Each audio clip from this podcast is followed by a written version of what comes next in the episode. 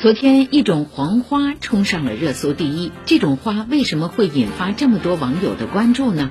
原来，近日武汉市农业农村局等八部门联合召开了加拿大一枝黄花防除工作会议。